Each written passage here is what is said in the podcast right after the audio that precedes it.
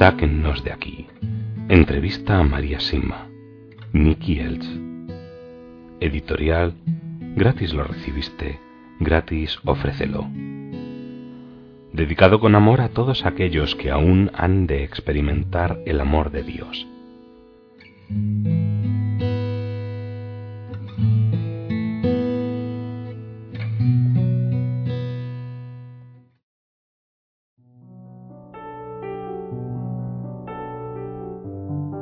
La oración y el ayuno.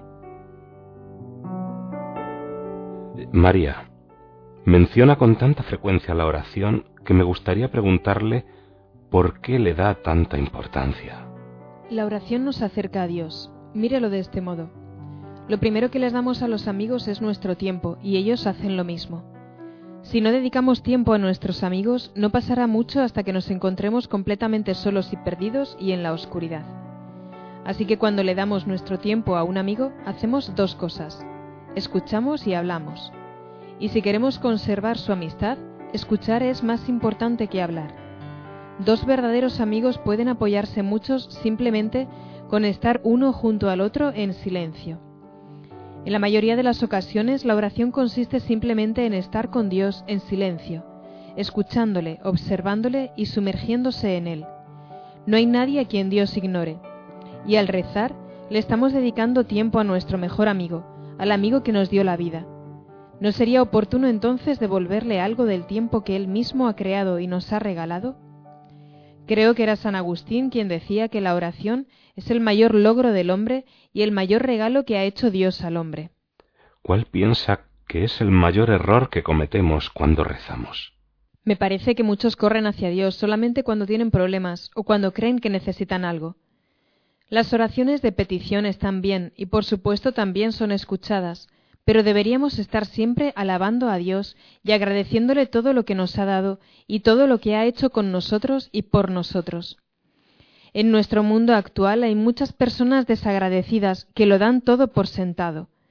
Y eso conduce rápidamente a la codicia y luego al odio. La enseñanza implícita de la sociedad actual que todos deberíamos tener las mismas oportunidades para lograr un título universitario y una casa grande con dos coches no viene de Dios. Dios revela sus mayores secretos y concede sus mayores alegrías a los más pequeños de entre nosotros. Satanás promete el poder, las influencias y el éxito. Dios promete paz, alegría y plenitud. La más superficial de todas las oraciones es Dios, dame esto, Dios, dame lo otro. Si volvemos de nuevo al ejemplo del amigo, ¿cuánto tiempo se quedaría con nosotros si no hacemos más que decirle necesito esto, dame esto otro? Los niños muy pequeños atraviesan esta etapa de su desarrollo social cuando descubren su propia individualidad, quitándose la pala de un tirón y echándose la arena a los ojos. En esta etapa se les debe enseñar la disciplina. Las oraciones también deben incluir hola, gracias, perdón y te quiero. Entonces, debemos aprender a hacer oración y a desarrollarla. Sí, así es. Debemos aprender a hacerla y a desarrollarla desde nuestro interior, donde Dios realiza el mayor de los milagros. Las personas verdaderamente piadosas no dan nada por sentado y enseguida ven, escuchan y palpan la grandeza de Dios en las cosas más pequeñas, tanto interna como externamente. Al orar le ofrecemos a Dios todo lo que tenemos dentro, y todo lo que se encuentra a nuestro alrededor. Los niños aprenden a hablar solo cuando escuchan, y esto también debería darse entre el niño y Dios. Si el niño comprende que Dios está siempre a su lado, aprenderá rápidamente que le quieren y que se encuentra protegido. Y es algo que no le puede hacer solo su familia y sus profesores. Un niño sensible que no conoce a Dios puede sentirse perdido cuando aprende que sus padres y sus mejores amigos también cometen errores. Los niños que sí lo conocen encuentran el equilibrio y son fortalecidos enormemente. Son los que aprenden a relacionarse efectivamente con todos y con todo lo que tienen a su alrededor. Los niños a quienes se les niega que puedan conocer a Dios crecen con miedo, lo que les lleva a la necesidad de buscar el poder, un estatus y bienes materiales. y entonces nunca llegan a disfrutar de la paz que Dios quiere para todos. No podemos culpar a Dios por cómo está el mundo de hoy en día. El mundo está así como consecuencia de habernos alejado de Él. Todo lo que nos preocupa y nos hiere hoy en día es fruto de haber ignorado a Dios. Volvamos a Él, volvamos a rezar, y los resultados se verán inmediatamente. Dios es el único amigo que nunca, nunca duerme. Entonces, si debemos aprender a rezar, quiere decir que debemos empezar primero dando pequeños pasitos, como hacen los niños. Sí, exacto. Siempre y cuando seamos muy conscientes de que no debemos juzgar las oraciones. No existen oraciones pequeñas o grandes, oraciones de sobresaliente o de suspenso. Dios es Dios, y el verdadero santo es quien se hace completamente humilde ante Él. Por eso la Madre Teresa podría decir con sinceridad, soy mucho más pecadora que cualquiera.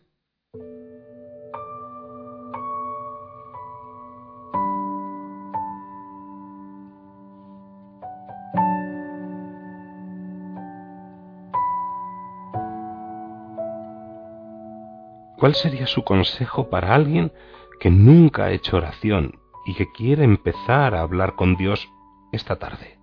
Que apague la televisión, que ignore, o mejor, que desconecte el teléfono, que se vaya a su cuarto y cierre la puerta. La oración es lo único con lo que podemos permitirnos ser completamente egoístas.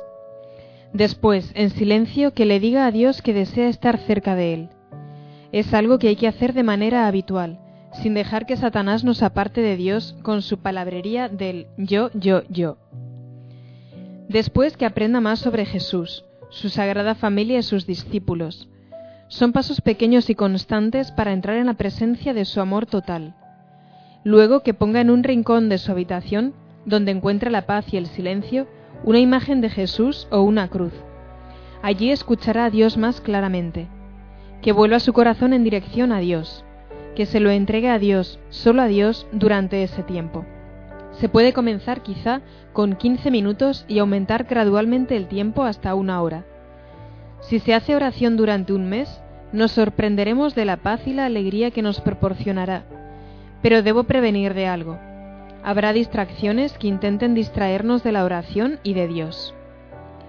Hay que ignorarlas con tranquilidad, pero con firmeza, y simplemente continuar con la oración. Luego, si sentimos la necesidad de cambiar toda la vida, y hoy en día el mundo está repleto de esta necesidad, habrá que acudir a un buen sacerdote y decirle que nos hemos alistado en el jardín de infancia de Dios y que queremos continuar este camino junto a otras personas. Para Dios, todos nos encontramos en la guardería. La conversión implica un cambio del corazón. La conversión significa parar todo lo que bloquea nuestro camino hacia Jesús. Podemos tomar entonces la Biblia, llevárnosla a nuestro rinconcito egoísta, si ofrecemos todo a Dios y a su Santa Madre, al poco tiempo nos encontraremos inmersos en un estado de paz. No ha habido nunca una sola persona que en algún lugar de su corazón no sintiera la necesidad de tener paz.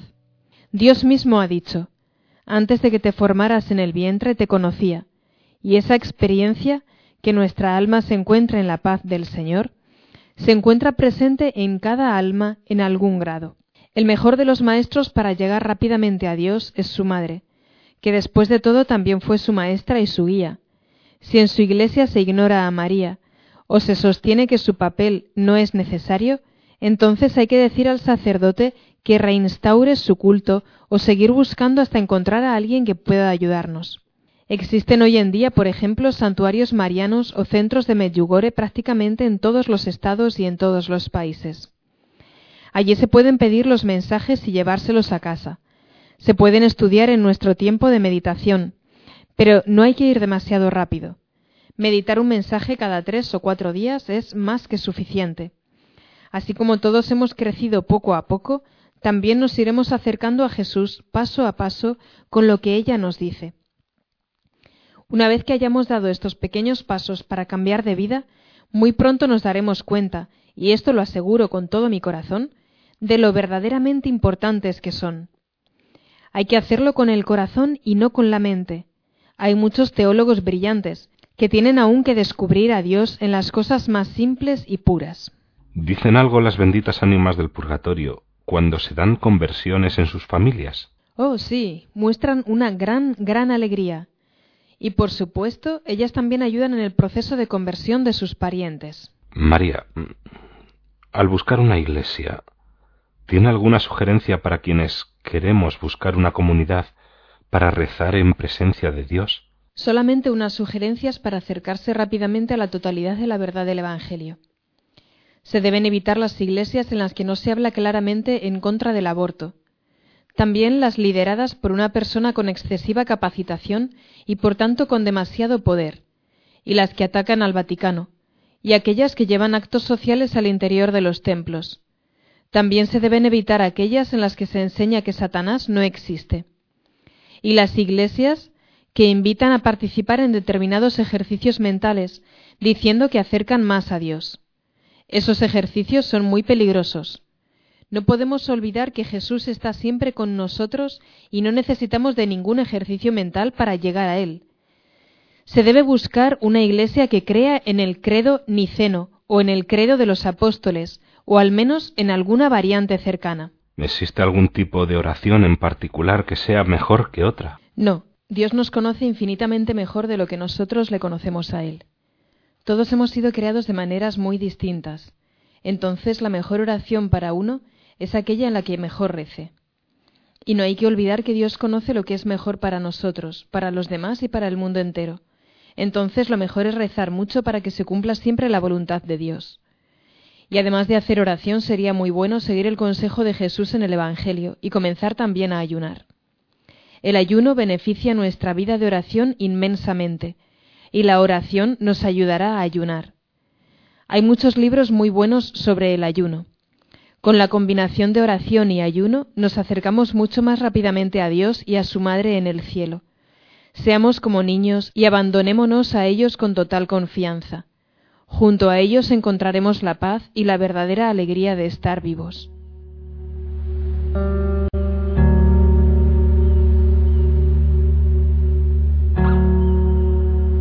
¿Cuál es, en su opinión, la definición correcta de ayuno? El ayuno, tal y como lo practicó y enseñó Jesús, a la vez que la oración, es una disciplina espiritual que debemos alcanzar inicialmente a la hora de consumir alimentos.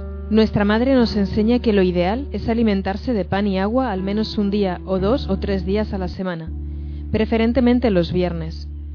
Pero esto también debería hacerse poco a poco y con prudencia, y nunca, por ejemplo, en contra de las recomendaciones del médico. Hay que ayunar siempre de forma prudente, como Dios querría que lo hiciéramos. Ayunar significa también abstenerse de cosas, de situaciones, de personas o de tentaciones que puedan separarnos fácilmente de lo que Jesús quiere para nosotros. Situaciones que nos controlan y que hacen que perdamos la libertad de realizar buenas acciones. La lista es infinita, por supuesto, ya que todos somos distintos unos de otros. Algo que puede suponer una tentación para ti puede no serlo para mí y viceversa.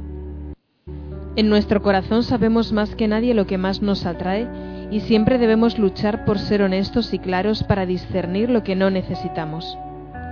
Ayunar significa refrenarse hasta el punto en el que podamos distinguir que Dios está haciendo más por nosotros que el mundo que nos rodea. Ayunar es otra forma poderosa de llegar a Dios y es muy importante porque cada una de nuestras almas es mucho más valiosa para Él que el universo entero. Conozco a personas que han ayunado durante siete, ocho o nueve años de forma continua y cuando dejaron el ayuno se habían transformado interiormente de una manera que podría considerarse totalmente milagrosa.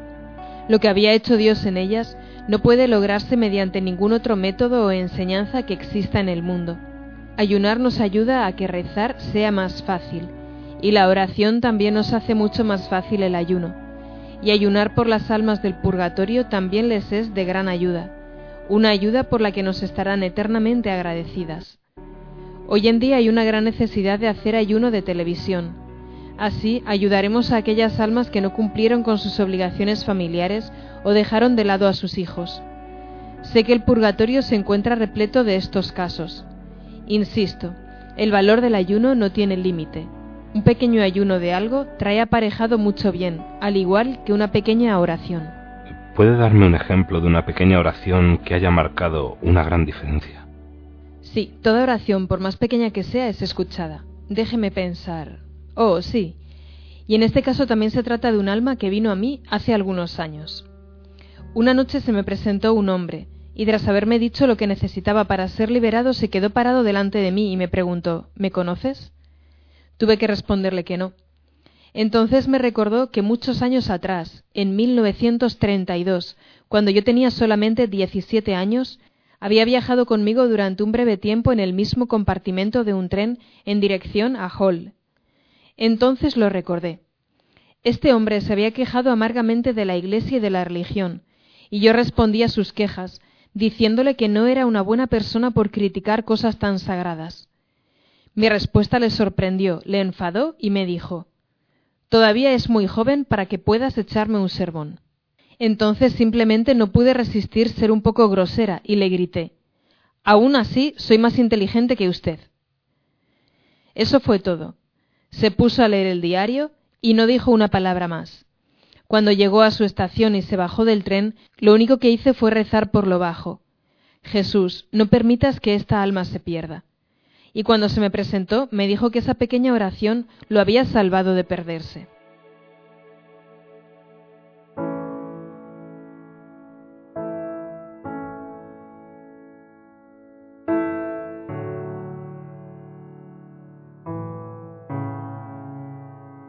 María, ¿hay algunas oraciones a las que tenga un especial cariño?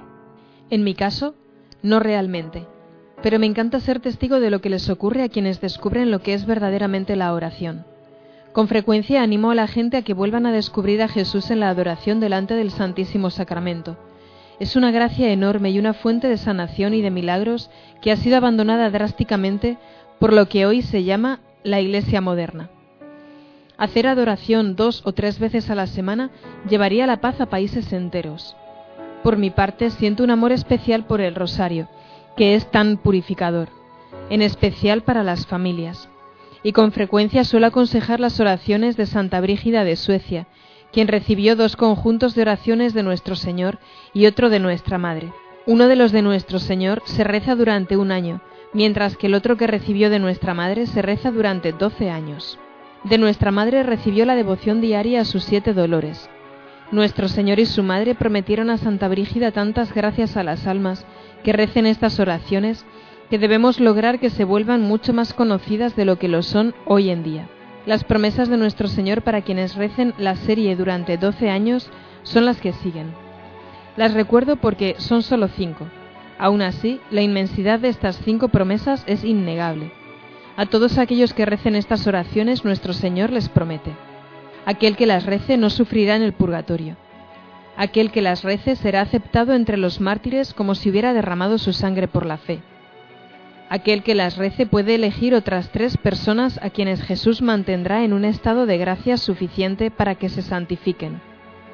Nadie de las cuatro generaciones siguientes de quien rece estas oraciones se perderá.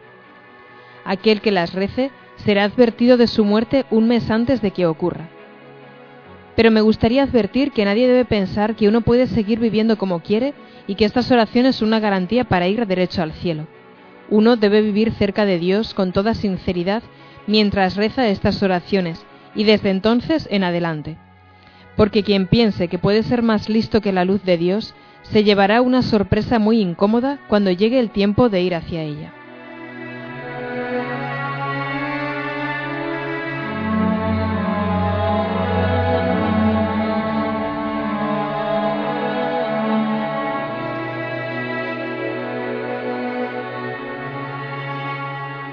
Las almas del purgatorio pueden pedir otras cosas a sus familiares aparte de oraciones. En algunas ocasiones sí. Puede ocurrir que un alma que acortó su vida por fumar demasiado venga a pedirle a un familiar que deje de fumar por un tiempo. Entonces, esto sería un ayuno, por supuesto. ¿Es bueno y válido rezar por los animales? Sí, es bueno, y ciertamente tiene sentido rezar por los animales enfermos, aunque no tienen alma. Podemos pedir por su paz y salud y deberíamos llevar a bendecirlos, porque Satanás odia todo lo que está cerca de nosotros o nos ayuda. ¿Cuál es la importancia o el significado espiritual de juntar las manos cuando rezamos? Si juntamos las manos mientras rezamos, Dios nos da más gracias. Esto es lo que las almas me han dicho. ¿Cuánto deberíamos rezar por los demás en contraposición a lo que rezamos por nosotros mismos? Oh, deberíamos rezar mucho más por los demás que por nosotros mismos. Como norma general, deberíamos hacer menos por nosotros y dar más a los demás. Eso es lo que Dios quiere de nosotros.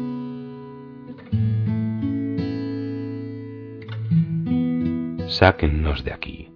Entrevista a María Sima. Nicky Elch. Editorial. Gratis lo recibiste. Gratis ofrécelo.